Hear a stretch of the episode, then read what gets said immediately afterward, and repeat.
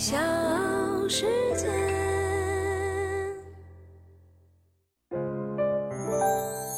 大咖故事，故事舅舅，越说越有。乒乓球作为国球，多年来它的意义不仅仅在于体育，而在乒乓球赛场上，“刘国梁”这三个字可谓是无人不知，无人不晓。对老刘来说呢，三个乒乓球同时打那都不是事儿。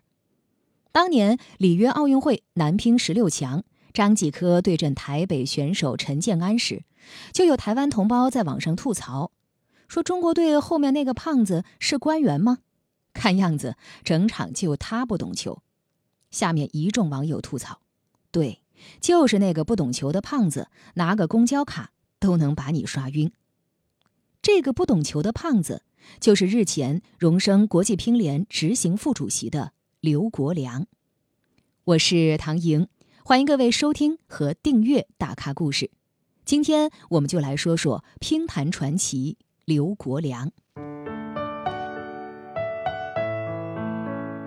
早在二十年前，刘国梁呢就退役做了教练，但是乒乓球的江湖上到处都是他的传说。刘国梁一九七六年一月出生在河南的新乡，六岁开始接触乒乓球，十三岁进入国家二队，十五岁破格入选国家一队。他是我国第一位世乒赛、世界杯和奥运会大满贯得主。那些年呢，在乒坛一直流传着这样的一句话：“严森狠，马林游，最难整的是歪脖刘。”遥想当年，作为球员的刘国梁绝对是超级大魔王级别。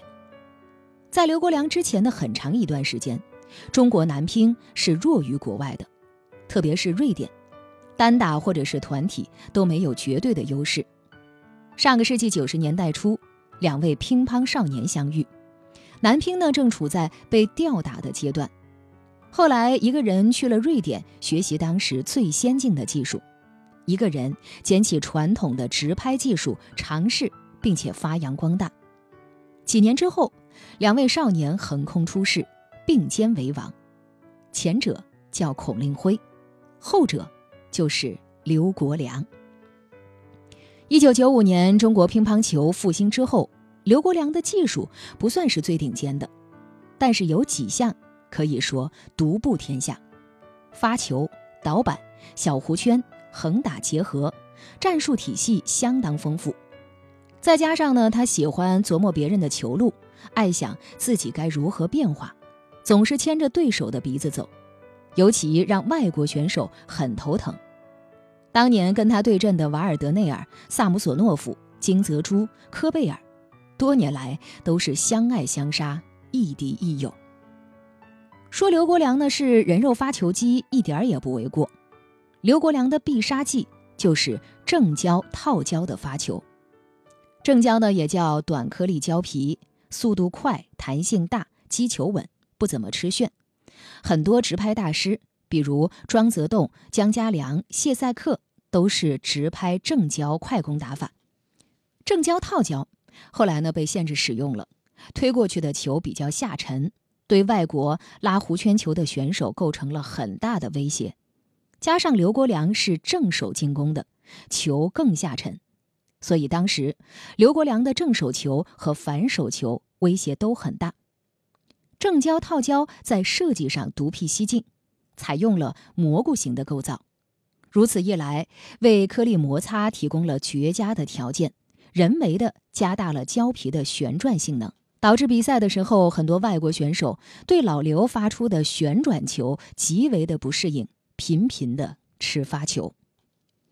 如果说单列冠军数，那刘国梁呢，可能只是史上最强的几个人之一。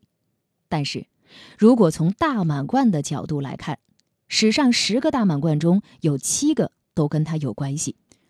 刘国梁作为队员的时候，自己是大满贯，对手是大满贯，基友也是大满贯。作为教练的时候，带出了两个男子大满贯。而作为总教练，两个女子大满贯也可以算在他的头上。刘国梁的特殊在于他是全满贯，就是把那个时候制度允许的世界级大赛的项目全部都拿了，这个基本是前无古人后无来者。如果说遗憾，可能是亚运会，刚好他的职业生涯有一届九八年的亚运会，他拿了亚军。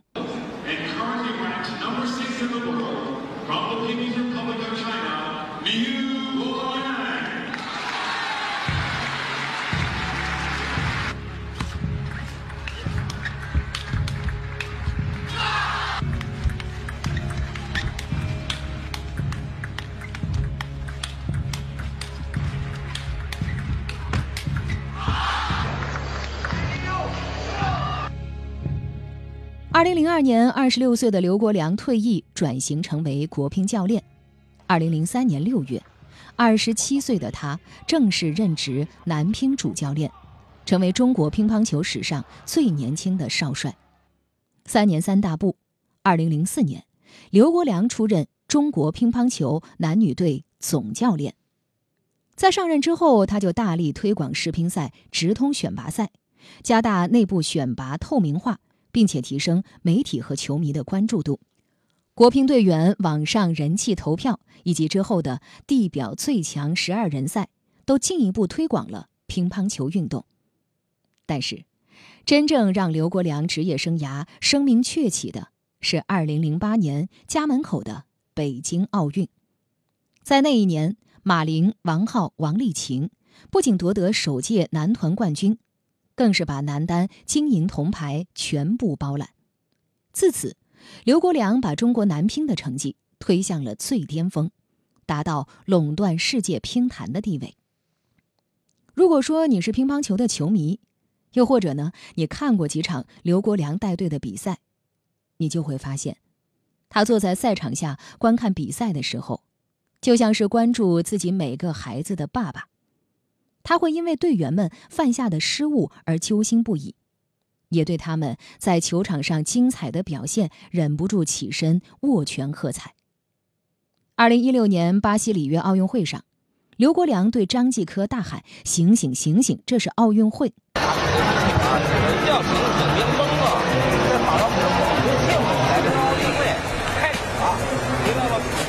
这一幕被球迷烙下了深深的印记。成功的路上当然也不会一帆风顺。二零零四年雅典奥运会，王皓在男单决赛中意外的输给了韩国的柳成敏，这也是刘国梁十四年执教生涯里在奥运赛场上吃过的唯一的一次败仗。大咖故事，故事舅舅，越说越有。从二零零九年横滨世乒赛到二零一七年卸任教练的八年时间里，刘国梁带领国乒总共获得了二十五个世界杯冠军，二十七个亚锦赛冠军，二十九个世锦赛冠军。除了二零一三年世乒赛丢掉两枚金牌，二零一五年混双冠军归于许昕和韩国队梁夏莹的跨国组合之外。刘国梁没有让任何一枚金牌从国乒的手里划过。从入选国家队，到成为中国首位男子大满贯得主，刘国梁只用了五年的时间。从宣布退役，再到成为国乒总教练，刘国梁在执教的十四年时间里，延续着国乒的辉煌。九枚奥运金牌，二十九个世锦赛冠军，是他交出的完美答卷。二零一七年六月，国乒实现扁平化的管理，不再设总教练、主教练的岗位，刘国梁也因此离开了一线。当时外界对于刘国梁的离开众说纷纭，但是对他自己来说，他觉得这是难得的一次中场休息，他也有了更充足的时间去思考接下来的职业生涯。三年之前，也就是二零一八年。阔别国乒十五个月的刘国梁正式回归，出任中国乒乓球协会主席。彼时的他早已把目光瞄准了东京奥运，但是，一场突如其来的疫情使得世界乒坛陷入了停摆。在奥运会延期的期间，刘国梁收到了国际乒联和 WTT 发出的邀请。可是为了国乒，刘国梁把这些通通都放弃了。作为乒协主席的他，只有东京奥运的备战才是第一位的。去年年底，二零二零男乒世界杯、女乒世界杯和国际乒联总决赛相继在国内举行。时隔八个月，经过各方的努力，国际乒乓球系列赛事率先在中国重启，不仅成为向世界展示国内抗疫成果的绝佳窗口。也为世界体育赛事的重启提供了范本。不平凡的2020年，这个不懂球的胖子向全世界证明了乒乓球大国的包容与开放，也体现中国乒乓球在世界的地位和价值。中国乒乓世界共享，这是刘国梁当选乒协主席时提出的口号。而现如今，双鬓有些白发的他正在努力。让这些想法落地。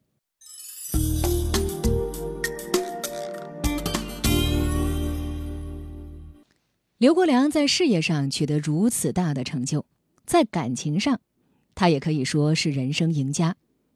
刘国梁的妻子是辽宁省著名乒乓球教练王吉星的女儿王景，王吉星是国球名牌的创始人。他的女儿王景也是因为乒乓球和刘国梁相爱相识，互生情愫，最后两人携手走进了婚姻的殿堂。而如今，王景也继承了父亲的一部分产业，身家过亿，担任北京华夏国球体育用品有限公司的董事长。公司不仅经营着体育用品，也经常出席体育交流活动。王景平时淡雅朴素。性格温顺贤惠，之前也是一位非常优秀的乒乓球国手。而刘国梁还有一对非常可爱的女儿，九岁的女儿并没有继承刘国梁乒乓球方面的发展，而是热衷于高尔夫。刘宇杰在八岁不到的时候就成了高尔夫锦标赛八岁及八岁以下的世界冠军，而现在又在国内的青少年高尔夫冠军赛 U 九组赛事当中拿到了。全国金牌，那就是因为跟你谈恋爱了，完了以后，嗯，他怎么就被领导批了，还是怎么呢？呃，也没有，这个从队里一直也有队伍的这种规定，呃，特别是以前管理上比较严，对，就是一般来说是个不成文的这种规定，就是两个人谈恋爱的话啊，如果影响了这个事业训练发展的话，对，可能有一个要回省，但当然我们两个当时。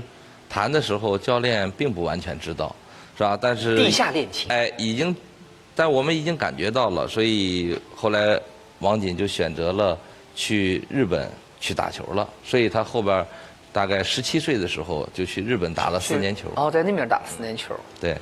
那时候还长途恋爱呢。对，国际恋爱。嫁给你是什么时候嫁给你的时候？三十。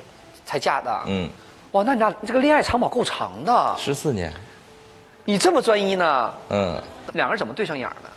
因为我跟孔令辉出道比较早。对呀。我们这个十五岁就进到国家一队，那那会儿他们，呃，二队刚进来一批小女孩我一看，哎，我感觉这个挺好的，感觉看上去啊，各方面，气质啊，身材啊，是吧？包括整个感觉都很很有好感。就没办法，演员啊。我这人呢，以前小的时候正常训练课的时候。其实不不太好好训练。对。等训练课一结束之后，我喜欢自己在球馆里边补课，跟人家训练呀、比赛呀、玩啊，喜欢撑到最后。都玩完了之后一块儿再回去，所以我总是最后一个离开球馆。后来我就发现，王锦也老是最后一个离开球馆。他故意的。你确定？他也看上你了，绝对的。其实后来我这知道哦，他干什么事儿比较慢。比较这个慢条斯理的，比较磨蹭，他老是这个在最后一个走。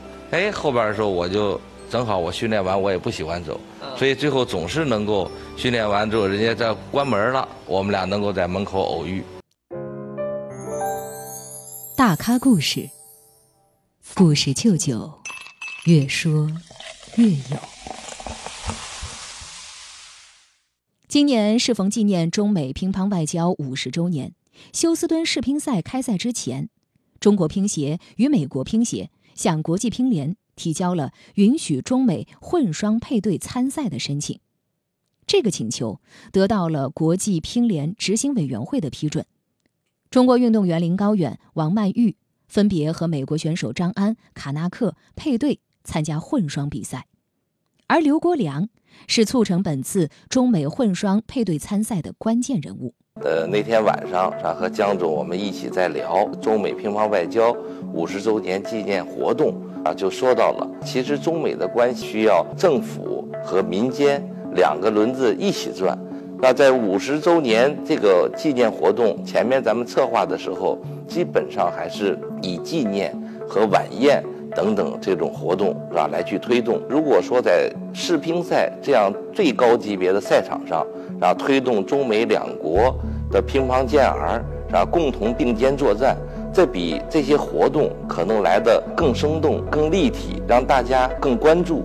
因为这样的话，可以推动两国。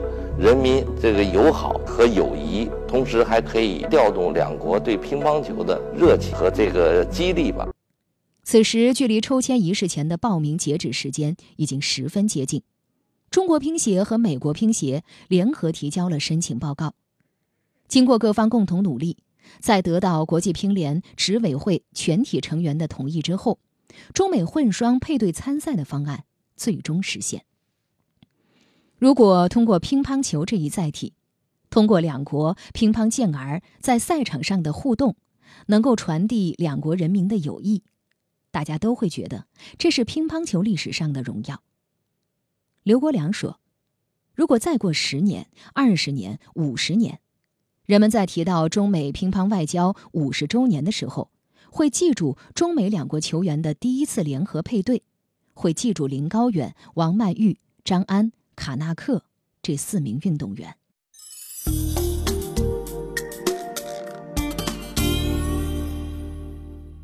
古语说：“越过十五光明少，人到中年万事休。”然而，人到中年的刘国梁依然是锐气不减。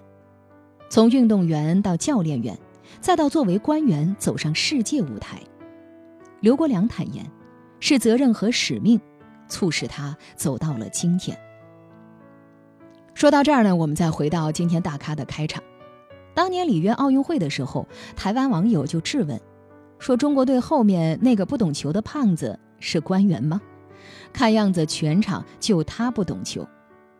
对，他就是刘国梁，就是那个面无表情、双手交叉、别人嘴里不懂球的胖子。毫不夸张地说。他拿的世界冠军可能比那个网友看的乒乓球赛都要多。至于胖，刘国梁自己从未否认。一九九二年他大概一百二十斤，一九九五年世乒赛他是一百四十四斤，而现如今，他真的是个不折不扣的胖子，一个灵活的胖子。总之，他是刘国梁，他。就是那个拿着公交卡都可以刷球的乒坛大魔王。小时。